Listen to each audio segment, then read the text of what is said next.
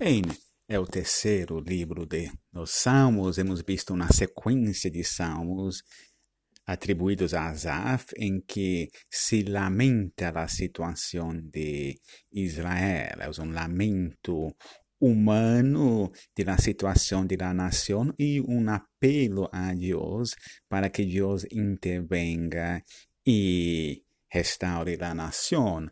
Agora, no Salmo 81, temos o contrário, o opuesto. O que temos acá é um lamento divino. El próprio lamenta a situação de la nação e o próprio Deus então pede a Israel que cambie sua conduta, que re regresse a ele e então a nação será restaurada, a nação será salva. Há uma estrutura interessante em los esses salmos em que el, os primeiros cinco versos são palavras humanas do salmista invitando a nação a adorar a Deus, a cantar a Ele, assim como é ordenado em la lei. Há uma frase no Salmo que realmente ha deixado os comentaristas perplexos, que dá evidência que nem tudo se pode um, explicar em el verso 5, quando se afirma ouvir um linguagem que não pude entender, há, há deixado é, há, há muitos um, perplexos em algumas traduções.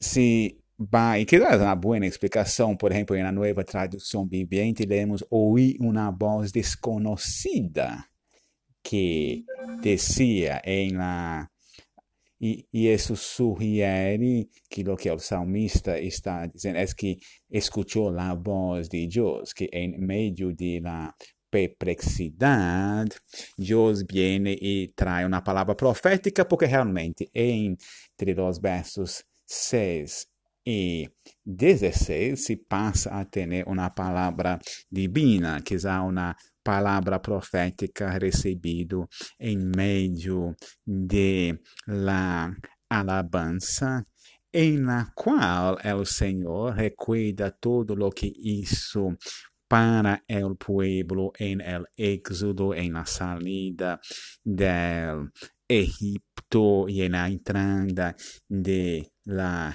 tierra. Hay, hay una frase interesante en el verso 7 junto a las aguas de Meribá, te puse a prueba. Vamos encontrar isso em outros salmos, a ideia de poner Deus a prueba em Meribá.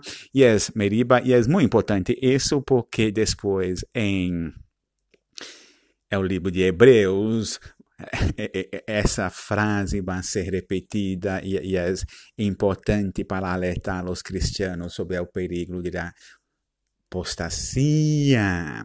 Há essa invitação, então, para que o povo se arrepiente, abandona seus pecados, e se o povo hace isso, há esperança